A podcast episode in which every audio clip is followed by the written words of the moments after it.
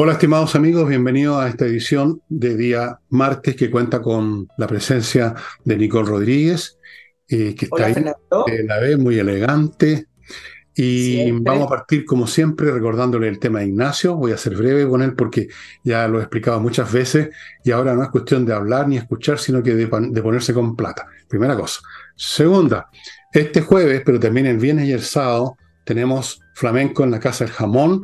Usted verá cuál día le gusta más. En una de esas va dos o tres veces. Usted vea qué mesas, en qué día hay mesa. Lo que le puedo asegurar es que todos los días va a haber un conjunto de primera. Algunos de los integrantes además se repiten en todas las ocasiones.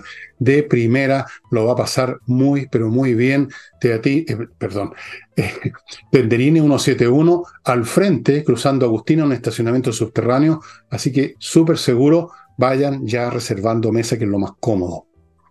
Tercero, que hace tiempo que no les mencionaba, la Unión de Amigos Los Animales. No sean vaca, ayuden a la Unión de Amigos Los Animales con unos pesos, haciéndose miembros de, este, de, este, de esta unión que no es una fundación, no recibe plata de los camaradas revolucionarios ni del gobierno, depende de la gente que ama a los animales y que va más allá de decir, ah, me amo a los animales y después no hacen nada sino que ponen plata, ayudan a, que, a mantener esta cuestión, a mantener a estos perritos, gatitos, hay un chanchito, hay un corderito, hay hasta un Villegas ahí, que tienen una jaula bien amorosa, fíjate. y ahora sí. Entramos en materia. Tal cual, tal cual. Y fíjate que te quiero contar, Nicole, para tu comentario, para tus comentarios tan inteligentes y para el público, que hoy día estuve viendo uno de estos, de estas monólogos que nos ofrece en su canal eh, Mochati. Nunca me acuerdo el nombre de pila, Mochati. Eh, son dos hermanos, entiendo, pero no, no me acuerdo. El dueño de esta cuestión, ustedes lo conocen, el hombre que sale con un papel o con una libreta. Y fíjate que pasó algo... ¿Mm? ¿Cómo? Tomás Mochati. Ese. Bueno, primera cosa que bastante curiosa, su monólogo duró 45 minutos. Esto no fue un programa normal. 45 minutos, nunca se ve eso en televisión. Nunca. Yo les puedo asegurar porque algo trabajé ahí. En ningún programa, ni, ni monólogo, ni con dúo, ni con trío, alguien se puede dar el lujo de hablar 45 minutos seguidos. Y fue una total, completa y exhaustiva contabilidad del desastre que es este gobierno.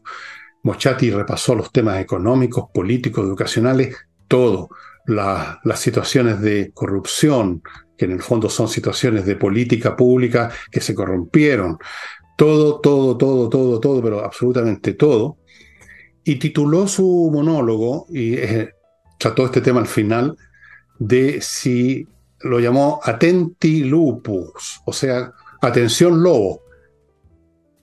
¿Habría una salida autoritaria? ¿Va a haber una salida autoritaria?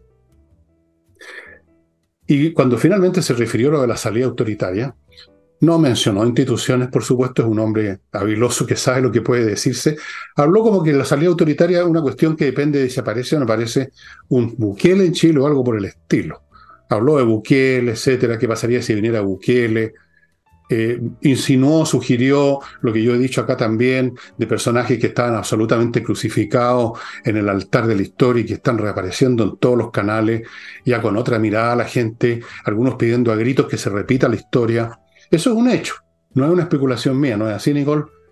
Bueno, hizo un programa de 45 minutos de este tipo, me pareció bien interesante y curioso, no digo yo que Mochati no haya sido siempre un hombre que dice las cosas que piensa y las dice de frentón, pero esto de hacer una especie de arqueo, como se dice en contabilidad, de todo, todo, todo, como si, como si se hiciera un, examen post-mortem en realidad, para luego decir que hay mucha gente que está avivando la posibilidad de una salida autoritaria, porque ¿para dónde va el país cuando todavía le quedan dos años a este gobierno? Muy, pero muy interesante. Yo los invito a que vean a, a, Mochati en su canal, porque realmente es bastante, bastante fuerte todo lo que dijo y, largo, ¿ah? muy largo. O sea, no, no es casual eso. El sentido de, de, esa columna, bueno, él hace editoriales, ¿ah? Eh, y esas son las que esto que tú llamas este programa tan largo, son como las editoriales de él, donde las editoriales tienen un punto de vista. Esto es técnicamente en el periodismo y aprovecha la tribuna que le da eh, la difusión en YouTube, lo mismo que nosotros hacemos en que al final de cuentas nadie te está poniendo normas como en la televisión. Tú y yo hemos trabajado en televisión, Fernando, y no te puedes pasar ni un segundo de lo que te están diciendo y, generalmente el mensaje en los programas de televisión quedan tan cortados, quedan tan de cuña, tal. Esto es distinto, es como las editoriales de los diarios que tienen eh, quizás a veces, no siempre, mayor... Eh, em, mayor dimensión y, y se dan el tiempo de explicar un tema. Pero el punto que mencionaba con respecto a la salida autoritaria tiene que ver con la popularidad del famoso presidente del Salvador Bukele que nos baja en las encuestas a nivel latinoamericano. Y en esa aprobación que tiene de la ciudadanía a nivel regional, ¿ah? arriba de un 60%, y es por lejos en todas las encuestas y evaluaciones de opinión eh, cuando se miden los distintos países por lejos del presidente que hoy tiene mayor aprobación. Y también le siguen de lejos los presidentes con menor aprobación, como Petro, AMLO y otros. ¿Para qué hablar de, de Fernández en Argentina? Pero esos tienen como una particularidad de Argentina, como que Argentina está como en un mundo encapsulado. Pero el punto es que el, el, el, mensaje tenía que ver, y es un poco lo que dicen otros analistas, eh, em, estamos pavimentando, yo no estoy de acuerdo con esto y te voy a explicar por qué. Estamos pavimentando el camino a un populista como Bukele o a un, a un gobierno autoritario como el Bukele, etc. Y donde no estoy de acuerdo tiene que ver con el tema del populismo, porque el populismo en Chile llegó hace rato. Somos mm. muy malos para ver en qué contexto estamos viviendo. De partida, el programa completo de Gabriel Boric es populismo. Prometer transporte gratuito y de calidad, gratuito y de calidad, está escrito en su programa, es populismo. Prometer educación gratuita, 100% en la universidad, porque hacia allá quiere avanzar, es populismo. Prometer que va a pagar la deuda del CAE, que no da el presupuesto nacional. O sea, lo podemos pagar, pero nos quedamos sin nada más, digamos. prometer pagar deudas que no tienen cálculo, porque no tienen idea, no tenían idea cuánto costaba el país pagar esas deudas, es populismo. Y les puedo seguir dando una lista infinita, infinita del el programa de este gobierno y de los discursos de Gabriel Boric, que son lisa llanamente populismo. Llámelo populismo de izquierda, no es autoritario hasta el momento. Lo que hizo Cera con la propuesta constitucional. Pero como sea, es populismo. Es distinto este nivel de promesa, porque también podríamos discutir, Fernando, bueno, pero si la política se trata de promesas, la política se trata de crear la ilusión de que con esa persona o con tal persona uno va a estar mejor y el país va a estar mejor. Pero es que acá hay promesas concretas, llenas de populismo. La, me quiero ir más cerca. Los retiro, el 10%, diciendo que la gente se moría de hambre, es populismo. Entonces, déjense de decir que se está pavimentando el camino para el populismo, porque eso ya llegó hace rato en nuestro país. Ahora, con respecto al autoritarismo, sí. Yo creo que queda mucha cancha todavía para que un candidato em, en relación a la realidad que se está viendo en nuestro país pueda prometer y a lo mejor incluso hacer la bajada, porque Boris no tiene la bajada en nada, pero hacer la bajada de cómo piensa estabilizar este país y volver a tener orden público. Yo creo que para las próximas elecciones presidenciales queda mucha cancha e incluso tanto que hablan de José Antonio Cast como ultraderecha, me parece que por ahí, incluso por esa misma derecha podría aparecer, no en el escenario de hoy, pero si esto se sigue profundizando, otro candidato muchísimo más ultra, como le gusta em, etiquetar a los candidatos, que prometa cosas bastante más eh, de extremo. Claro, sin duda que esto no es populismo. O sea, lo que está detectando Mochati y que estoy detectando yo, y que estás detectando tú, y que está detectando un montón de gente, no es el populismo, eso ya se convirtió en un anacronismo. Se convirtió en un anacronismo. Populismo propiamente tal, químicamente puro, existió en Argentina con Perón en los años 40 del siglo pasado. Eh, populismo, tuvimos unos balbuceos de populismo con Arturo Alessandri, el hombre que se asomaba y hablaba de mi querida chusma y les arrojaba al abrigo para que se taparan del frío. Eso era populismo. Lo que estamos ahora viendo es otra cosa y no es meramente un capricho de las masas. Lo que estamos viendo ahora es una vocación autoritaria. Y esa vocación autoritaria no viene mera o solamente como reacción a los desastres de este gobierno de, Boris y los desastres de otros gobiernos de izquierda de, América Latina. Viene como reacción a cuestiones mucho más de fondo que están presentes también en Estados Unidos y Europa, que es una situación en la cual la sociedad además ha llegado a tal delirio, a tal extremo, a tal grado de anomia, como se dice en sociología, de descontrol y de falta de eficacia de los mecanismos de control social que eran estándar en la historia humana hasta el día de hoy, tal dificultad para mantener a la gente funcionando en marcos civilizatorios relativo, que por esa razón en algún programa o en varios he dicho que tal vez el modelo de sociedad futuro lo está representando ahora China, creo que lo he dicho varias veces. O sea, una sociedad de supervisión, de vigilancia, de sanciones, de estar encima de la gente haciendo uso de las tecnologías actuales que antes no existían. Porque si nos remontamos a varios siglos atrás, los estados no tenían control más allá del palacio de gobierno, literalmente. No tenían los medios de comunicación, de transporte, de, inteligencia, digamos. Ahora sí hay. Ahora total. Cada ciudadano del mundo prácticamente que está en la Internet tiene su file, tiene su archivo. Tú tienes tu archivo. Yo tengo mi archivo y, o sea, no te están en Chile incluso. Muchos de sus archivos en ciertas bases de datos. Entonces la gente dice, hoy en día no se puede vivir en una democracia clásica, porque tenemos estas situaciones en que masas de delincuentes o de pobladores o de, o de agentes del cambio, como se quieran llamar, en cualquier momento salen en cantidades incontrolables y dejan la cagada. Eso es lo que vimos en Chile, lo que vivieron los norteamericanos, lo que vivieron los parisinos semana tras semana con los chaquetas amarillas. Eso. Entonces, en el fondo está, la gente está captando eso, fíjate, la gente está captando una cuestión que va mucho más de fondo que rechazar el gobierno de Boric. Está captando que la única manera de controlar este grado creciente de vuelta a la ley de la selva, de estas masas de, delincuentes, de, con crímenes cada vez más brutales, creo que ya encontraron una cabeza colgando acá en Chile, al estilo mexicano. Voy a hablar de eso. Bueno, la gente percibe eso y dice, ¿saben qué más? hagan con la democracia, métansela donde les quepa. Lo que yo quiero es salir de mi casa en paz, trabajar, mi libertad la voy a tener dentro de mi mate, voy a leer lo que quiera, voy a pensar lo que quiera, incluso me voy a poder expresar, pero yo no quiero que anden los delincuentes dándose vuelta, no quiero que anden las primeras líneas, no quiero nada de eso. Así que es una cuestión bien de fondo. Y yo creo que, yo no sé si Moschetti lo piensa también así, pero ciertamente lo que se está pavimentando no es un camino al populismo, porque eso ya pasó a la historia y además, como tú dices muy bien, es algo que está implementando este gobierno. Este es el la pavimentación hacia el autoritarismo, estimados amigos. La democracia clásica tiene sus días contados, se lo doy firmado. Me gustaría agregarte un, elemento, porque efectivamente esta, esta sociedad de las masas no fue ideada eh, por ideología política, se fue dando a través de la tecnología y una serie de factores.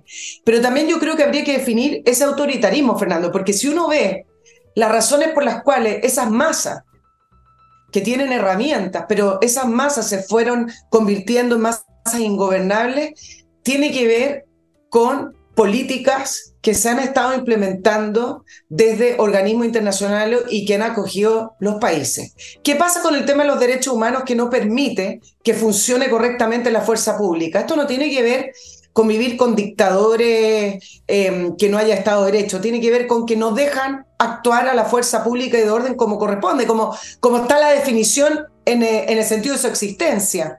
¿Qué pasa con el tema de la inmigración que ha vuelto ingobernable a los países? Nadie, ningún país, miren Europa, miren lo que ocurre en Nueva York, que lo tienen em, patas para arriba, lo voy a decir bien coloquial.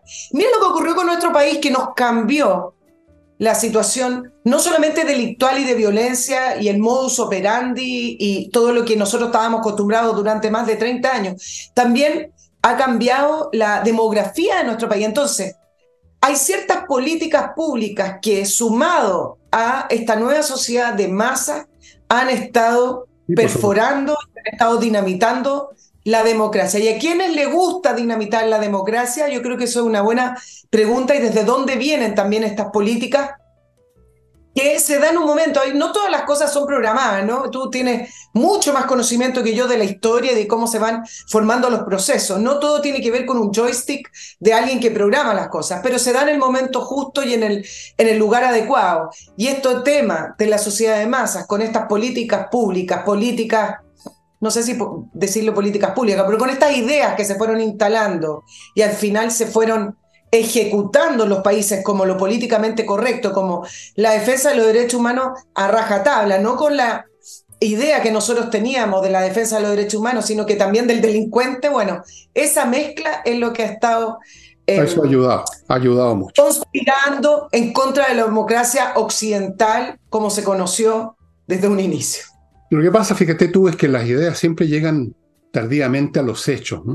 Tú te hechos o situaciones que se vivían, por ejemplo, durante los años 40, los hechos de los años, de los años 30, 40, los, genocidios masivos de la Segunda Guerra Mundial, generaron una reacción psicológica monumental que dio origen a muchos fenómenos. Gran parte, una de las razones fundamentales de la creación del Estado de Israel tiene que ver con lo que pasaron en Alemania con los nazis, con los judíos, por ejemplo. Entonces, muchas de las ideas que se implementan ahora y que se, y que se predican y que se ejecutan son relativas a hechos que ya están anacrónicos. No digo si en buenas o en malas, simplemente estoy examinando. Esta idea de la defensa de los derechos humanos a ultranza tiene que ver con un deseo de poner un atajo jurídico y moral previo a cualquier situación que pudiera repetir los genocidios que cometieron los nazis, por ejemplo. Y los campos de concentración y todo ese mundo de los años 40 de la Segunda Guerra Mundial. Las ideas siempre vienen, como lo decía Hegel, el gran filósofo alemán. La, filosofía es como alguien que está mirando la estela que deja el barco, lo que está atrás. Los pensamientos que se adelantan o que están en sintonía con la época generalmente pueden existir, hay algunos que los tienen y se dan cuenta, pero no adquieren eh, circulación, digamos, no adquieren hegemonía, no adquieren validez.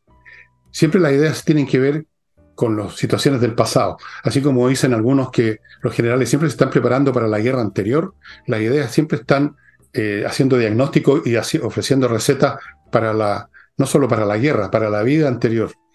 Así que, claro, ayuda a todo ese discurso a, a destruir aún más las capacidades del Estado. Y antes de continuar, amigos, y entrar a cosas más concretas que tenemos también, eh, me van a permitir ustedes que les recuerde el software financiero llamado Kame ERP, útil para todo tipo de empresas, no importa el rubro, no importa el tamaño, le ve todo. Esta es una inteligencia artificial que le ve todo. Está ganando plata, está perdiendo plata, le están pagando, no le están pagando, quiénes no le están pagando, las facturas electrónicas, temas de pago de sueldo, las cotizaciones, estado financiero, control de stock de productos, el paquete completo, amigo, Kame ERP. Y muchas cosas más que no las voy a detallar, pero usted las puede averiguar contactándose con ellos en la dirección que aparece a mi derecha. A la derecha de la pantalla, señora, señor, como decían. Y ahí están.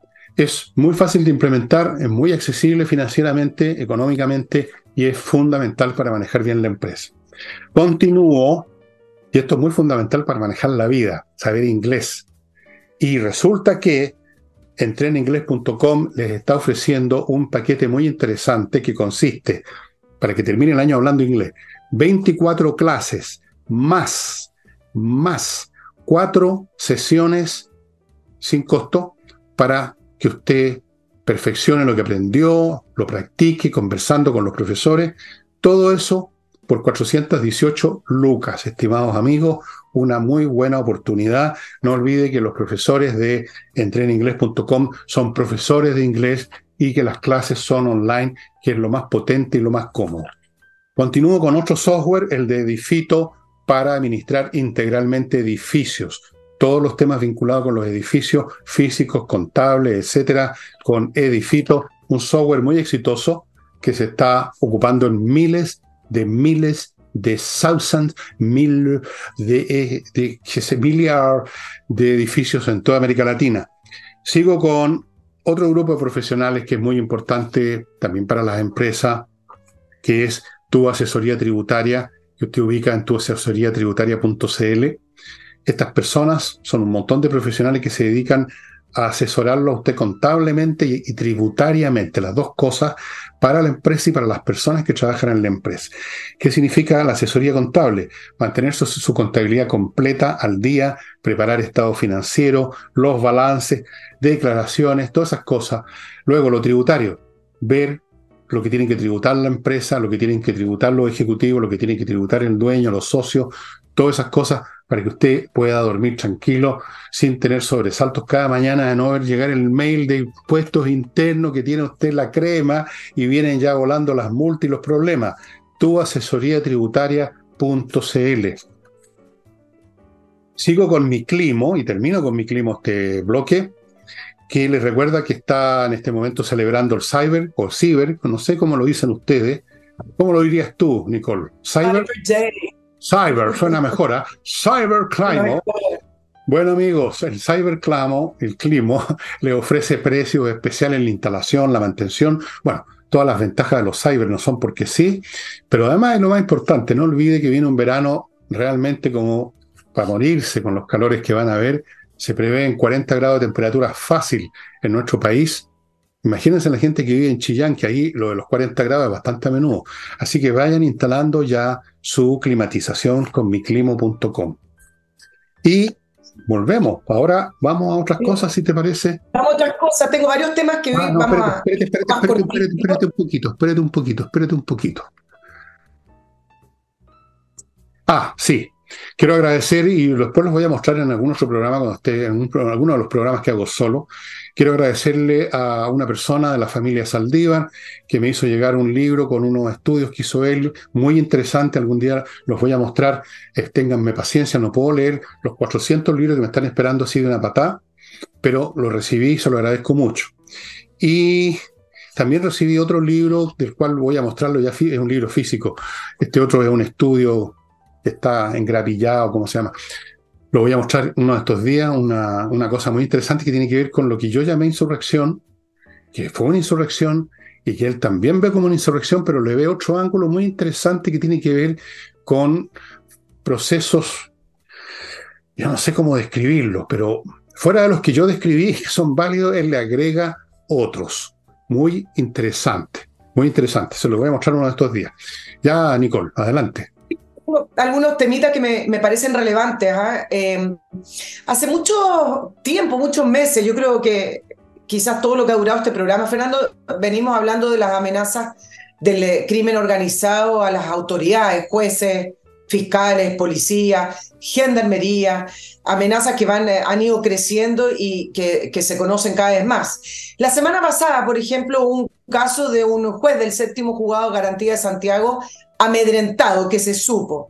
Pero para muchos hoy día leía, ahora se cruzó la barrera de las amenazas. En Puente Alto, dos gendarmes, uno iba con su hijo de 13 años, fueron abordados por dos delincuentes que son conocidos y les dispararon directamente.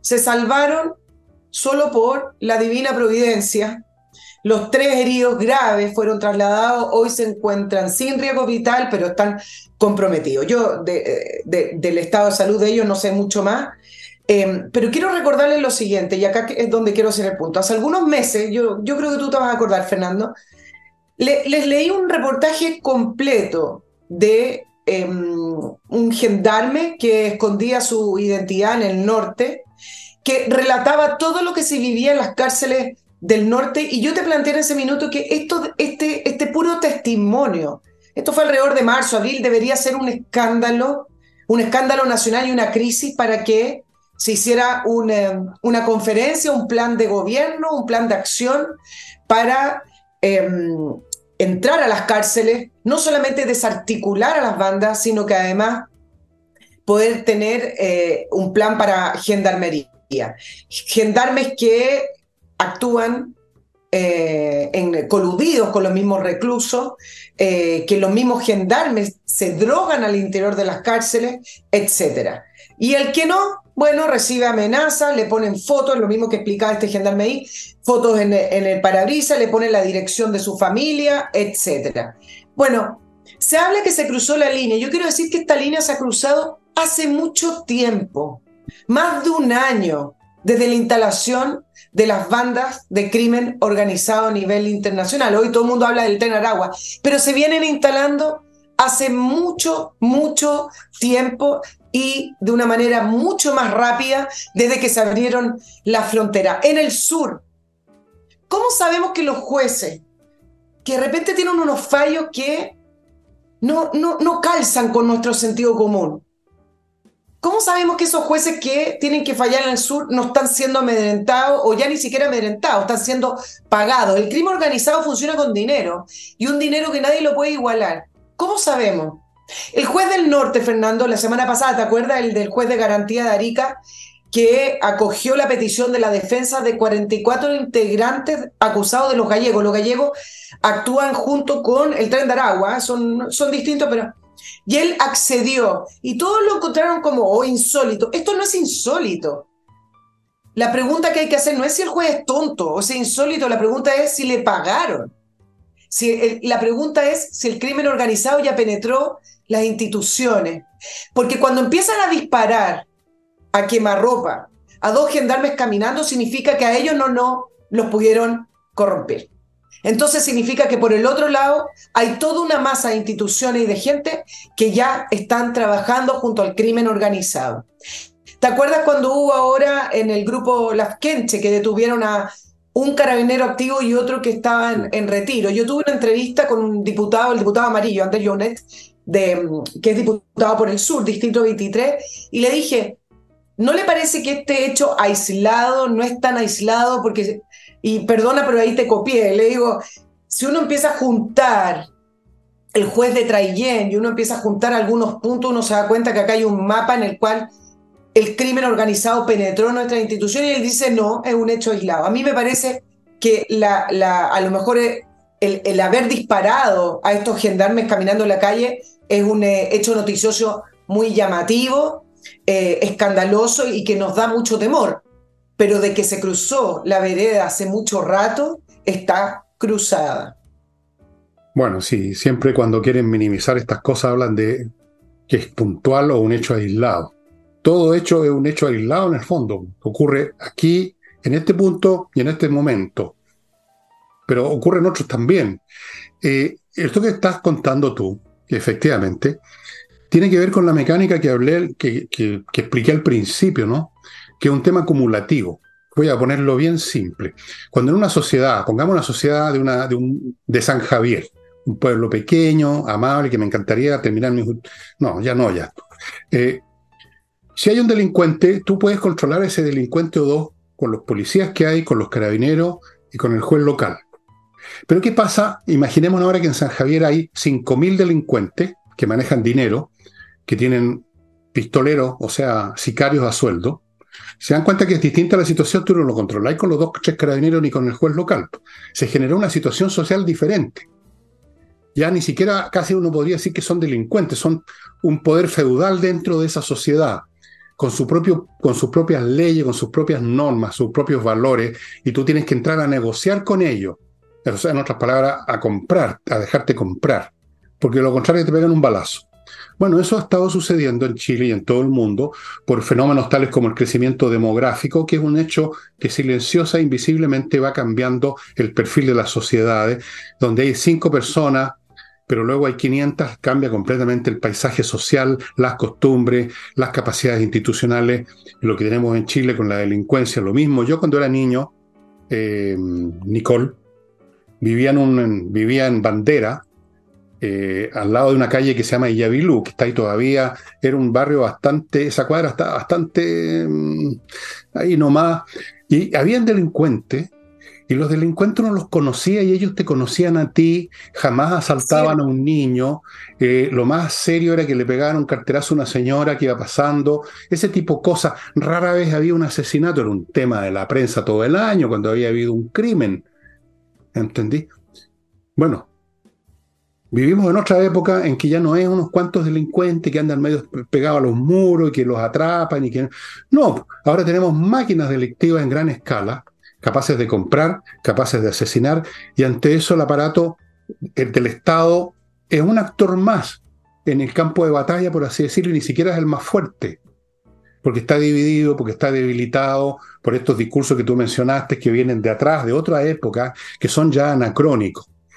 Y por esto precisamente es que Bukele llegó a gobernar donde gobierna y por eso que tiene tan alto rating, porque su país, precisamente por esta acumulación que llega a constituirse en un fenómeno cualitativo distinto, ya la situación delincuencial era absolutamente insufrible, y ahí ya no valía hacer discursos sobre la democracia y sobre la ley y sobre los derechos humanos, y tuvo que llegar un Bukele y agarrar a esos delincuentes y tratarlos como vemos que los tratan, como animales. Porque bueno, se convirtieron en animales esos delincuentes también. Yo no voy a discutir ni voy a juzgar a Bukele en absoluto, porque me parece una estupidez entrar en esos discursos tipo cura en mi C12, que no debiera ser así, que el de los derechos humanos. No, vamos a ver las situaciones reales que se producen. Y en Chile estamos entrando en ese camino también. Y por eso que se está pavimentando el camino al autoritarismo, porque la gente dice, quiero que llegue alguien o, algunos, una autoridad civil o de otra clase, que barra con esta gente, porque a estas alturas ya los métodos normales de presentar una querella contra quienes resulte responsable, que es lo que sigue haciendo el gobierno, ya está fuera de lugar. O sea, es anacrónico, es insuficiente, es, casi llega a ser ridículo casi llega a ser ridículo. Entonces, ahí están los buqueles, ahí está el autoritarismo, y ahí están las amenazas, y ahí están los delincuentes ahora haciendo lo que tú dices, cara de raja, disparándole a un gendarme y a su hijo en la calle. Exacto, tú me preguntabas por los cuerpos. Bueno, llevamos varios días que si ustedes hacen el resumen que yo hago, porque ese es mi trabajo, eh, de ver eh, de cuerpos encontrados, ya en el 2020 se encontraron dos cuerpos sin cabeza en en la región de Biobío, en el puente Santa Juana. Eh, en Arica, hace un mes atrás, dos meses atrás, personas que fueron enterradas vivas, lugares de tortura, em, cráneos encontrados. Eso, eso no era el panorama de Chile hace 15 o incluso hace 10 años atrás.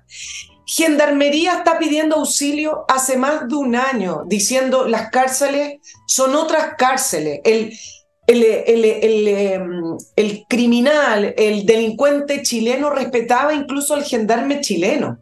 Eso no porque las lógicas de estas bandas criminales de Centroamérica funcionaban ya de una manera muchísimo más violenta, porque no tuvieron esos países el desarrollo que nosotros tuvimos desde los 90. Y nos importamos gratuitamente por una mirada ideológica un problema superior al estancamiento que tiene Chile económico. Y mira, yo creo que también, así como te, comenté y te agregué un factor más al fenómeno de las masas, también ha, habido un fenómeno adicional en, el, en este fortalecimiento y en este mm, crecimiento de estas bandas. El tren de Aragua, que nació en Venezuela, también leía el otro día informes que fue creciendo de la mano de esto, del gobierno chavista y del gobierno de Maduro. Y alguien cree con esta limpieza que hicieron en Venezuela para poder eh, limpiar la cárcel donde estaban todos los del tren de Aragua, ¿ustedes creen que se escapó el líder del tren de Aragua porque fue muy hábil? Eso está negociado. El gobierno de Maduro permitió que se escapara. Entonces, también acá hay una, no sé si afinidad, pero quizás tienen una, una conexión entre estas bandas criminales, el narcotraficante, y algunos gobiernos de izquierda. En Colombia, y con esto termino, se llegaron a los máximos de producción de cocaína que se había estado bajando y disminuyendo desde hace muchos años. Y el primer semestre del 2023 arrojó cifras que no se habían arrojado nunca.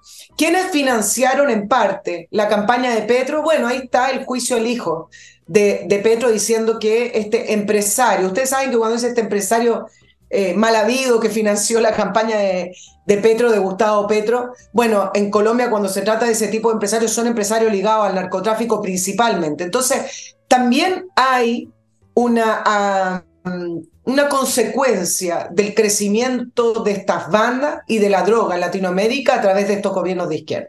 Yo no digo que los gobiernos de derecha lo hicieron fantástico, porque han habido muchos, en, esta década han habido pocos y, gobiernos cortos. A lo mejor lo hicieron pésimo, pero acá estoy hablando de un tema de afinidad, que son cosas distintas. Esto ya sobrepasa gobiernos de izquierda y de derecha, esto no tiene solución por ese lado.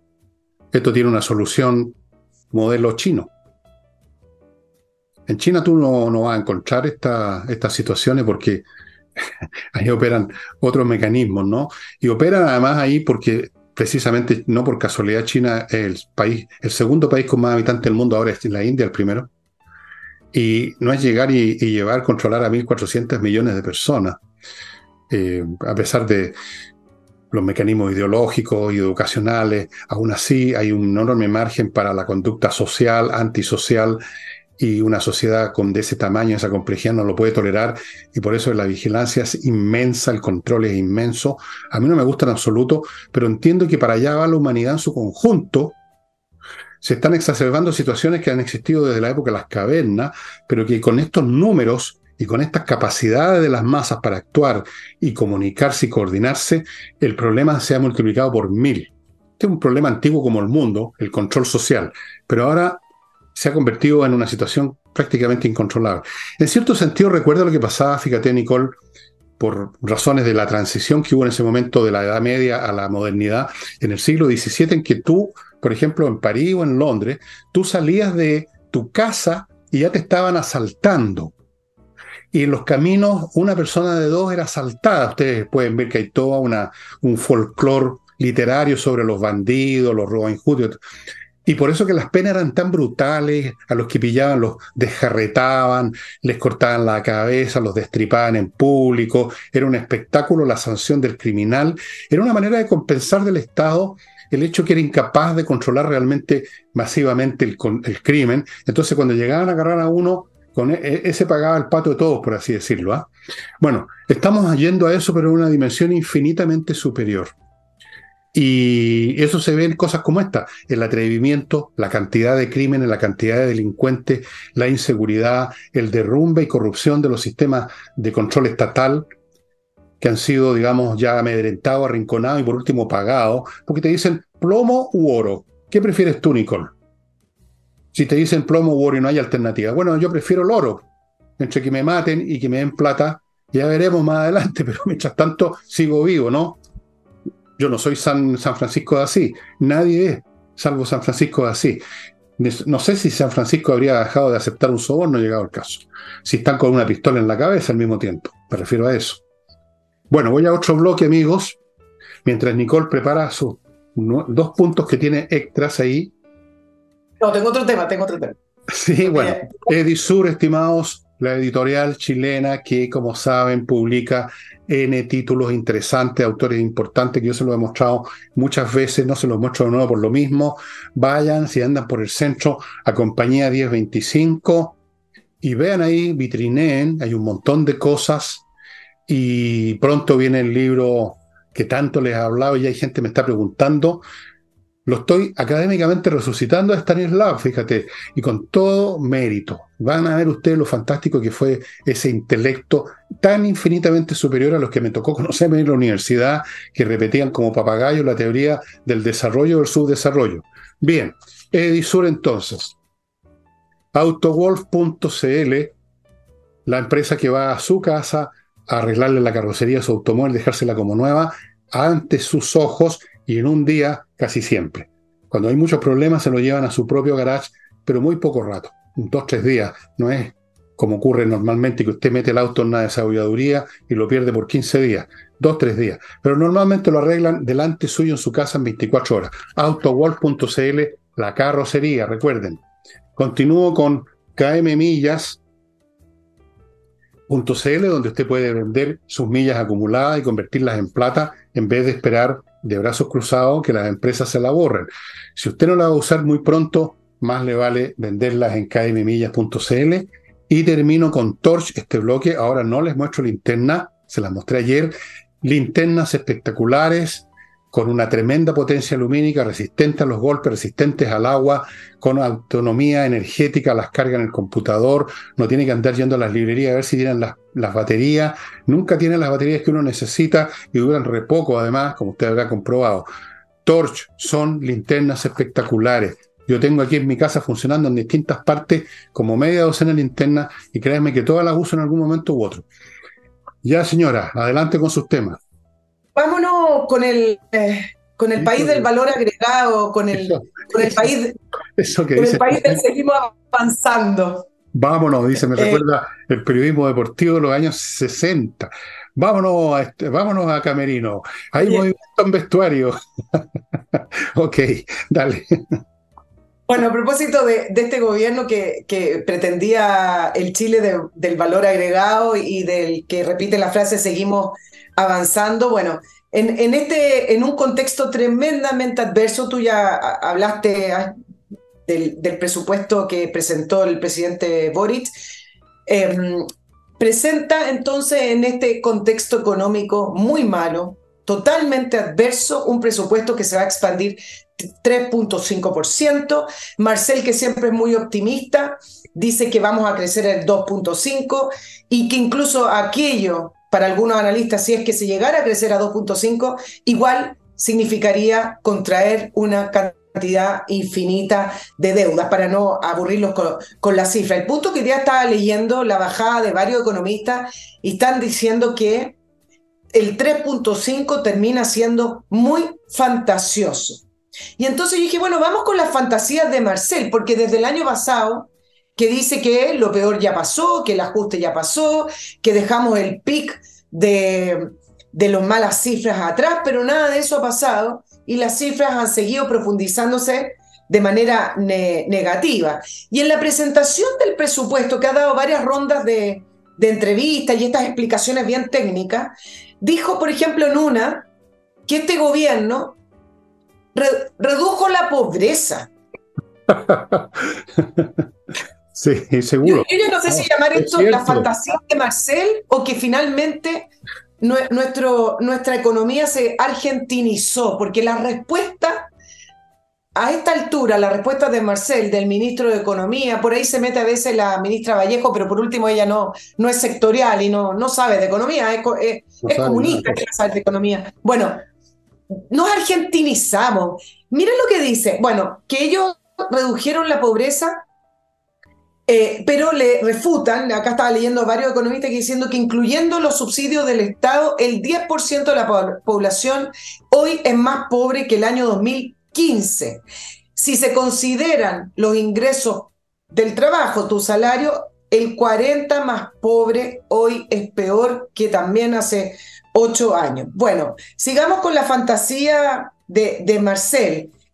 Desempleo subió a 9%, hay regiones que tienen ya dos, dos dígitos o el peor nivel en más de, de dos años, pero el, nivel que sí sigue subiendo es del empleo público, 51 mil puestos de trabajo en el Estado ya lograron totalizar.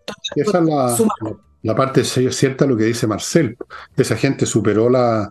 está menos pobre por los que fueron contratados por el gobierno. O sea, claro que es verdad. Sí. Claro. Bueno, y la crisis del empleo, que tanto dicen, bueno, que son factores estacionales, que son factores externos, que la crisis de la pandemia, no. Acuérdense que aprobamos un salario mínimo que las pymes dijeron es un salario ficticio, porque además el gobierno quería subvencionar. ¿Eso qué significa? Que la plata del impuesto va para financiar una política pública que no es real. Luego redujo la jornada de trabajo, eso significa que contratar gente más cara. Quieren aumentar los impuestos. Bueno, esa, esa lista que les puedo seguir eh, detallando todo apunta a ir en contra del empleo formal. Ir hoy día a la dirección del trabajo, estuve haciendo una, para, la entrevista que hago en mi canal, Fernando, hablando con algunos economistas, ir hoy día a la dirección del trabajo es como entrar a un frente de guerra, es como entrar al, a la segunda sede del Partido Comunista. Una persona que tiene un litigio con un trabajador tiene muy poca posibilidad de sacar adelante ese litigio a favor. Em, en Chile, la dirección del trabajo se, siempre le da la razón a un trabajador y los trabajadores no siempre tienen la razón. Pero allá el empleado entra con el 80% ya avanzado por el solo hecho de entrar a la dirección del trabajo, que es totalmente ideologizada. Bueno, y me quedan dos fantasías de Marcel. El IMASEC, que salió hoy día, cayó 0.9%, la cuarta caída consecutiva. Y dice que no, no lo deja tranquilo, pero que, y empieza a dar esas explicaciones técnicas, pero que la caída del IMASEC en agosto tuvo que ver con el paro de profesores, perdón, la caída del IMASEC del mes pasado tuvo que ver con el paro de profesores de agosto.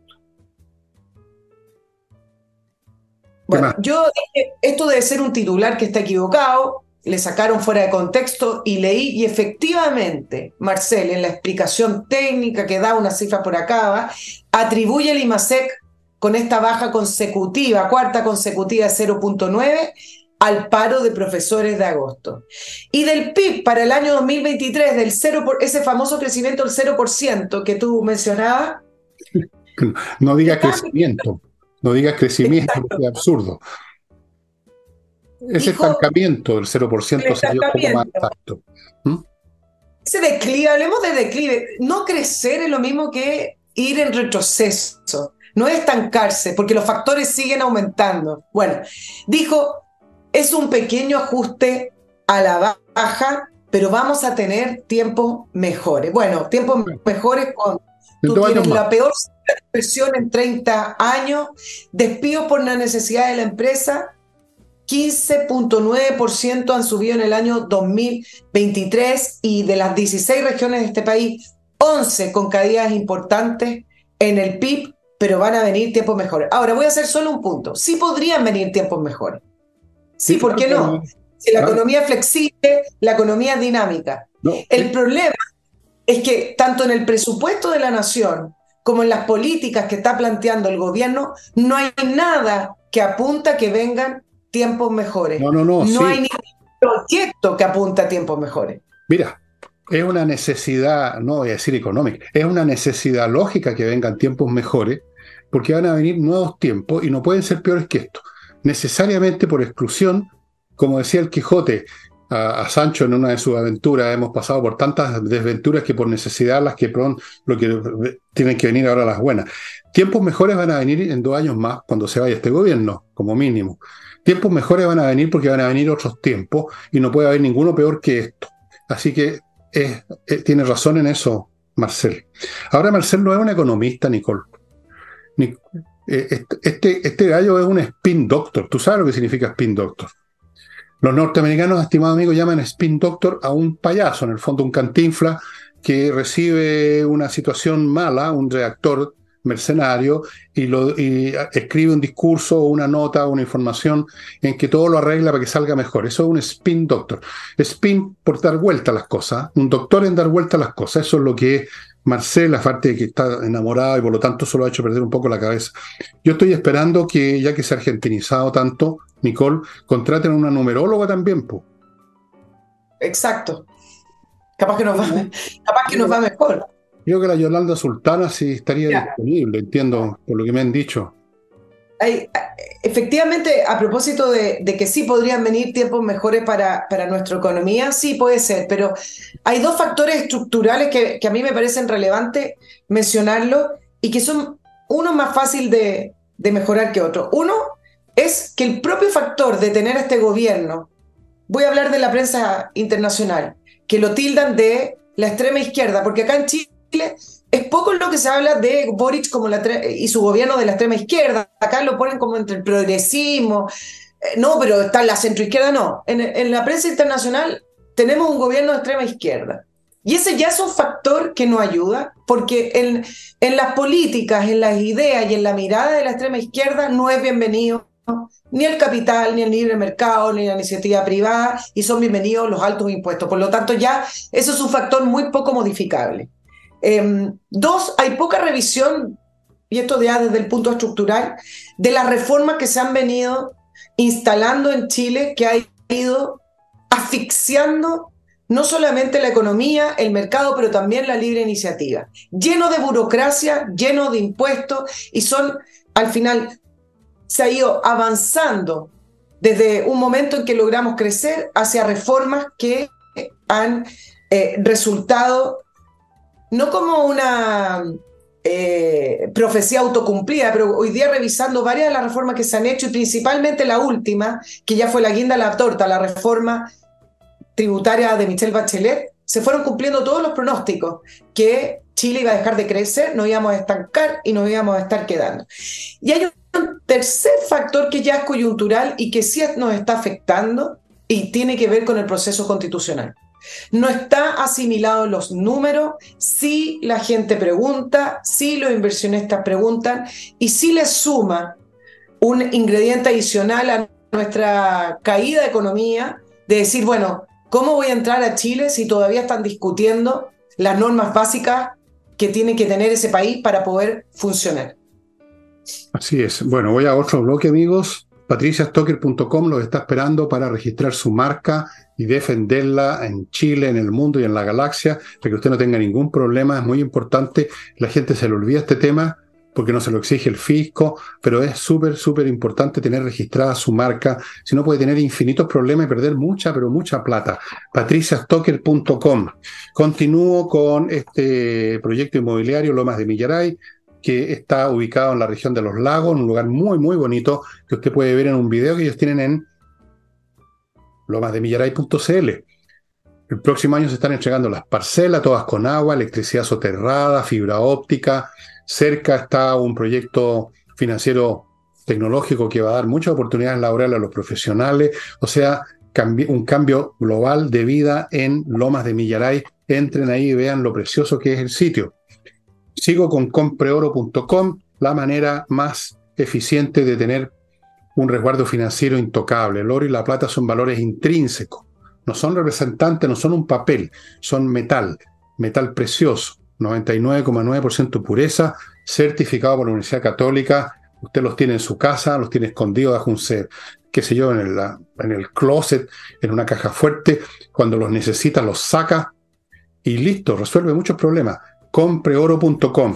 Y termino este bloque con Remodeling, que es un grupo de profesionales que se encargan de remodelar casas, departamentos, en todos los aspectos que usted considere necesario, parquet, suelo, paredes, pintura, muebles de cocina, distribución interna en la casa, para eso están los arquitectos, todo, todo, todo. Y no es necesario que usted encargue todo, todo, todo. Usted puede encargar algunas de estas cuestiones que están mal, la pintura, por ejemplo, a lo mejor quiere cambiar solamente los muebles de cocina.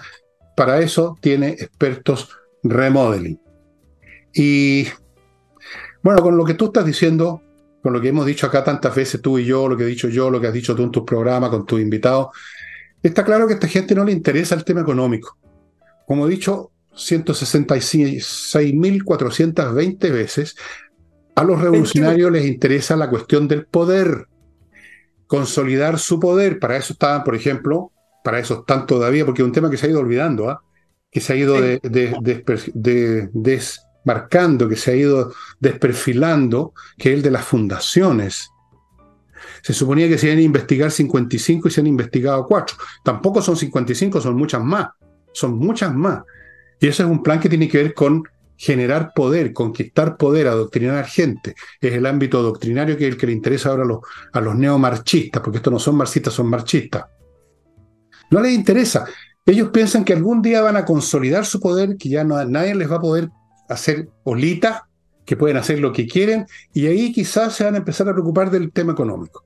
Pero por ahora es el tema del poder. Les importa un huevo lo de las inversiones, que el IPC, que la cacha de la espada, para decir mentiras y estupideces tienen al señor Marcel y a su parejita. Entonces no hay problema. No hay problema, para ellos no hay problema. Ninguno. Esta gente está haciendo una revolución y la intentan todavía hacer a pesar de todos los desastres a los cuales no les dan pelota. Porque cuando un revolucionario le ha dado pelota a lo que piensa doña Juanita, no les interesa. Ellos, ellos quieren cambiar a doña Juanita, no escuchar a doña Juanita. La quieren convertir en la mujer nueva, el hombre nuevo, no en el tontón que no cree en ello. Acuérdate de todos los comentarios que hicieron después. ¿Te acuerdas del plebiscito? La cantidad de gente que les, saltó la tripa con su presunción. Oh, esto es estúpido, la cuestión. Eso es lo que piensan, pues. Amigos, ellos se creen por encima de nosotros. Ellos tienen una ética superior. Ellos son tan adelantados que como dijo Boris, vamos a tener que ir más lento porque estamos tan adelantados nosotros, ¿no es cierto? Vamos más lejos porque somos superiores. Una manga de tarao, porque esta es la revolución de los tarados, como dijo alguien hace mucho tiempo. Esta es la revolución de los tarados. Pero estos tarados son tan tarados que se creen inteligentes, que es lo peor que puede pasar. Es lo peor que puede. Son más tontos que el tonto de los tres chiflados, que sabía que era tonto. Bueno, así que la economía, ya saben, para el que lee. Eso es lo que les interesa a la economía, nada más. Oye, te, prometí que iba a, hablar un poquito de la prensa internacional, porque hoy día salió un reportaje de Gabriel Boric en eh, Financial Times, un diario británico que tiene un enfoque económico a propósito de lo que estamos hablando. Pero saben que hace poquito, el 25 de septiembre, en The Economist, em, también una publicación británica, apareció junto a Lula y mm, Fernández en la portada de The Economist, un reportaje, diciendo que, literal, abro comillas, el experimento izquierdista de América Latina es una advertencia para el resto del mundo. Latinoamérica tiene algunos de los políticos en el poder más izquierdistas del planeta y están ahuyentando inversiones. Eso salió el 25 de septiembre y hoy, ayer en el Financial Times, dice que el presidente de izquierda en Chile funó sus planes de transformación radical habla de las derrotas legislativas sucesivas, corrupción y la peor ola de criminalidad en décadas. Su gestión está envuelta en derrotas legislativas y sus principales promesas de campaña han fracasado. Yo acá le quiero sumar porque no leí todo el reportaje de Financial Times, pero eh, hacen una mirada un poquito superficial. Eh, el, hecho de que sus, eh, su proyecto o su programa de gobierno o sus reformas no hayan podido todavía salir tiene que ver con el rechazo del el proyecto constitucional del 4 de septiembre. Principalmente esa fue la puerta que le cerró al, proyecto de gobierno que tenía Gabriel Boric. Pero como sea, el punto, Fernando, es, ¿te acuerdas cuando el año pasado, mira qué, qué, rápido, qué rápido se ha ido desinflando este fenómeno, el 31 de agosto del, del año pasado salía en portada del The Times, con esa eh, fotografía de estadista, con un título que salía presidente millennial, nuevo tipo de líder de izquierda, y hablaban de sus 36 años, em, que está guiando a su país en las transformaciones, etc. Y, cuando uno hace todo esto y uno ve y empieza a hacer el recorrido visual entre esta portada, entre lo que publican estos dos diarios británicos, algunos dirán, bueno, pero tienen un sesgo estos diarios. Sí puede ser, algunos tildan el, eh, que tienen una mirada más derecha, pero el punto es que los inversionistas leen esto, los extranjeros leen esto, no, no, no están eh, evaluando si tienen o no una mirada sesgada. Y cuando uno, bueno, hace esta comparación de lo rápido que se fue extinguiendo esta Boric manía, si lo podemos llamar así, como este líder millennial de izquierda que prometía tantos, tantos cambios. Y llegamos a, estas publicaciones. Y, mm, y, si le ponemos, por ejemplo, la comparación con la marcha que, o la manifestación que hubo el, el día sábado, nos dice que rápido se fue esfumando, diluyendo estos dirigentes que para algunos analistas no tenían ni siquiera un programa ideológico. Yo creo que son bastante ideologizados, pero no tenían un, proyecto realmente muy concreto, sino que simplemente eran líderes de movilizaciones, eran líderes de agitación social, de impugnación del poder, y la gente se tragó ese cuento. Tal cual.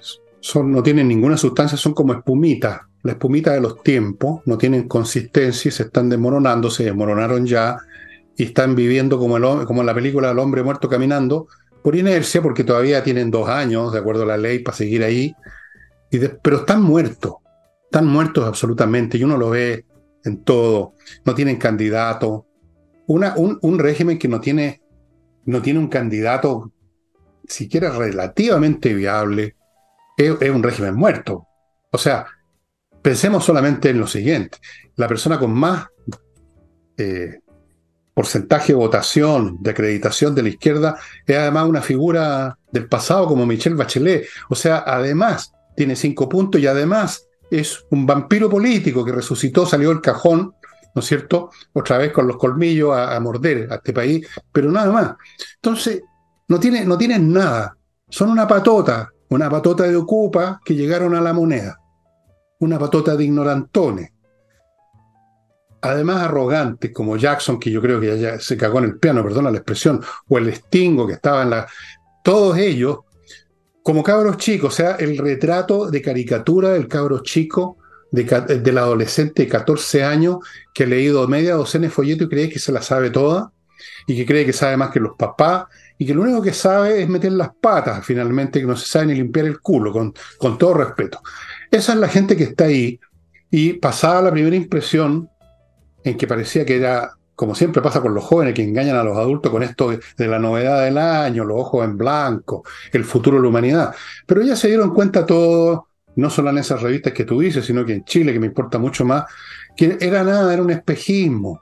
Y la gente se comió ese espejismo porque la gente, bueno, dijémoslo ahí, fueron engañados, ya, digámoslo fino, fueron engañados fueron convencidos que la alternativa era el nazismo, se chagaron esa estupidez increíble, se chagaron todas las demás también, pues Nicole, y se las han seguido chagando, y han tenido que venir los costos, que los vieron ya parcialmente en lo que venía en esa constitución del señor Stingo y compañía y todos los demás barbetas, han tenido que ver las cosas encima, como siempre ocurre.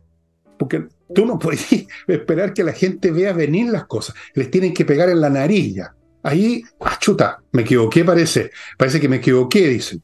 Yo hablo con algunas personas que vienen a mi casa, gente más bien modesta, de estas empresas que reparten cosas, el gallo que corta el jardín afuera con la maquinita.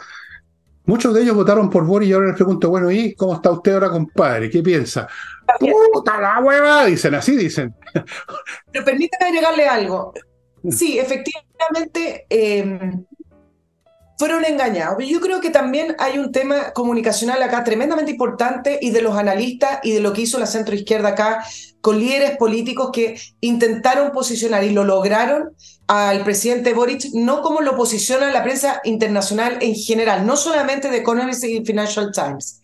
En la prensa internacional, cualquier diario que ustedes agarran, Boric es un presidente de extrema izquierda o de izquierda o de izquierda radical, etc.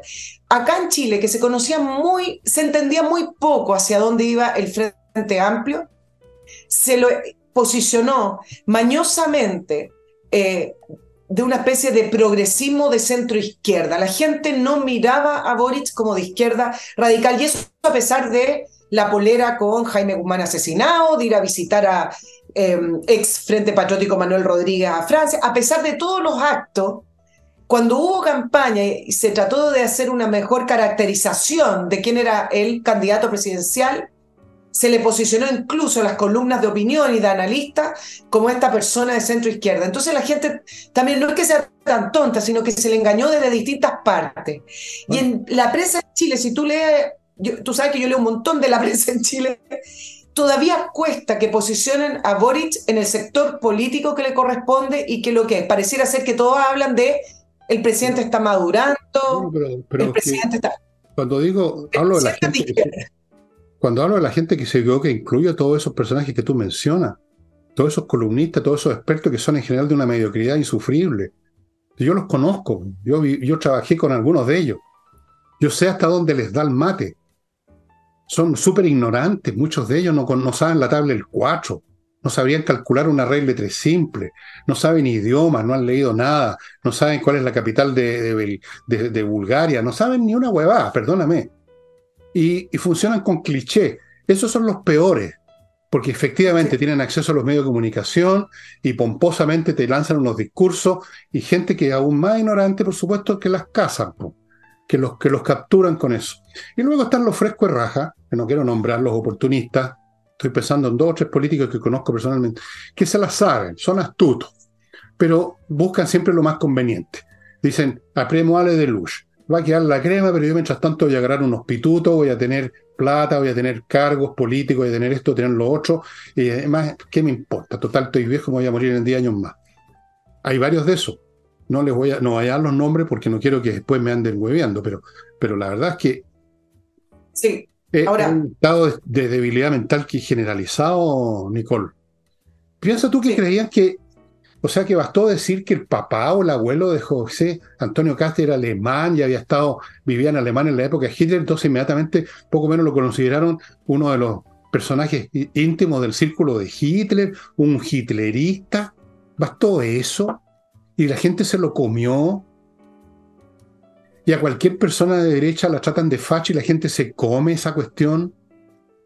Bueno, a mi último bloque, amigos, para dejarle los últimos dos o tres minutos a Nicole, porque nos estamos pasando un poquito, les quiero recordar que hay una, un corredor que logra vender a pesar de todo, por si usted tiene estancada una propiedad, si no, bueno, si no está vendiendo nada, no, no se preocupen de lo que estoy diciendo ahora. Pero si está vendiendo, tratando de vender o va a vender, póngase la, ponga la propiedad en manos de Ángel Hey, un corredor con métodos mucho más eficaces que el promedio de los corredores. Así es que él tiene mejores resultados. Continúo con Giso, que se hace cargo, esta empresa nueva, de la gestión de su reembolso del ISAPRE. Para que usted no tenga que molestarse, ni ir a oficina, a contar historia, a mostrar papeles. Ellos ponen un gestor y se hace cargo de todo el asunto por usted. Y finalmente, nada. Finalmente finalicé. Vamos. sí, no, tú hablabas de los clichés. Es, realmente em, notoria la facilidad con que se pueden instalar clichés y finalmente se han tomado diagnósticos y decisiones con esos clichés que se van instalando. ¿Qué es lo que fue el famoso, la famosa insurrección de octubre? Un estallido social. Se instala un cliché, se repite, lo repiten los analistas, lo repiten los medios de comunicación y resulta que estamos embarcados en un proceso constituyente, un segundo proceso, productos de cliché, que no tienen nada que ver con la realidad. ¿Qué es lo que fue la candidatura de Gabriel Boric? Fue un cliché también instalado de este político progresista que poca gente entiende dónde ubicar el progresismo, em, que junto con el socialismo mal llamado socialismo democrático iba a poner eh, la moderación, el centro, sí, no, si no es tan de izquierda, porque bueno, se instala un cliché. Y mira lo que se está haciendo ahora con respecto a este segundo proceso constituyente que no les gusta porque el Partido Republicano tiene la mayoría, se instala el cliché. El proyecto ya está fracasado, hay que salvar el proyecto, el eh, proyecto identitario, etc. Efectivamente, el, proceso va con la, en general, con las encuestas em, en contra y el rechazo, pero hay algunas idea de que, por ejemplo, cuando se van conociendo de a poco las normas, la gente va cambiando de opinión. Y en el panel ciudadano se preguntó a la gente si rechazaba o no, y rechazaban 40% eh, rechazada, 20% aprobada, incluso habían otros más. Pero ¿qué pasaba después de conocer lo que se está proponiendo? Todavía faltan algunos días para escribirlo. El rechazo era 38% y el apruebo era 36%. Y acá quiero entrar a, al, no, último tiempo, Nicole, no tenemos tiempo para entrar a muchas cosas. Lamentable, ya no Pero tengo, que cerrar lo que quería decir. Ya ciérralo, ciérralo, a ver, ciérralo ya, un minuto. A ver, ¿qué es lo que dijimos de Mochiati al principio? Que no era la tele, que no le cortaban, que no había un productor que te decía. ¿Qué, pues? ¿Qué quieres que le haga, Nicole, si tengo una tarjeta de memoria que se está agotando? Amigos, amigas, miren cómo me reta todo el mundo. Ahora la Nicole también me está retando que le ha cortado. No, Nicole, si es que es la, tarjeta de memoria que si no, ¡pop! Y yo quedo aquí. Bueno, última. Voy a cerrarlo y lo voy a profundizar en el programa del jueves. Yo solo quiero decir que la única razón para votar a favor o en contra es que usted considere o se considere que el texto es un buen texto para el país. Correcto. dicho eso, las puras normas no van a ser suficientes para contrarrestar esta ola que se lleva instalando hace dos semanas de que el proceso está fracasado y que hay que hacer otro. Y yo acá quiero decir dos cositas y las profundizo el jueves. Si se rechaza esta constitución, va a haber un tercer proceso. Lo van a abrir y lo van a abrir a través del Congreso, ya sea con una moción parlamentaria, ya sea con manifestaciones en la calle, incluso con manifestaciones que no van a hacer pidiéndole al Congreso, va a ser una asamblea constituyente, pero va a haber un tercer proceso. Y en segundo lugar, que lo profundizo el próximo jueves, creo que así como Cristian Barken cruzó la vereda en el proceso anterior y ayudó a que esa gente de centro izquierda se sentía traicionando eh, la idea de cambiar la constitución de Pinochet, pero que no le gustaba lo que estaban proponiendo, él cruzó la vereda y dijo, con esta constitución a ninguna parte se va a necesitar la generosidad no sé si de un Balken, pero de esos perfiles de personas de centro izquierda ligados a la concertación, esa mirada como moderada que teníamos antiguamente, que cruce la vereda y diga, ¿saben? Esta no es una constitución identitaria, esta no es una constitución, no es un programa de gobierno, las mujeres no retroceden en derechos y creo que se puede empezar por, por algo que es aprobando esta constitución. Se va a necesitar esos personajes, Fernando. Sí, pues cuestión que ir a buscarla, sí, voy a poner un aviso en el diario a ver si aparece alguna. Amigos, amigas, ya creo que en cualquier momento se corta esto y quedamos troncados. Así es que les digo chao. El próximo jueves Nicole ya nos prometió que va a profundizar. Me interesa mucho lo que ella piensa, porque está tan segura de que va a haber un tercer proceso. Si se rechaza, Dios nos libre y nos favorezca. Vamos a escucharle el jueves sus razones. Muchas gracias. Chao, chao, chao.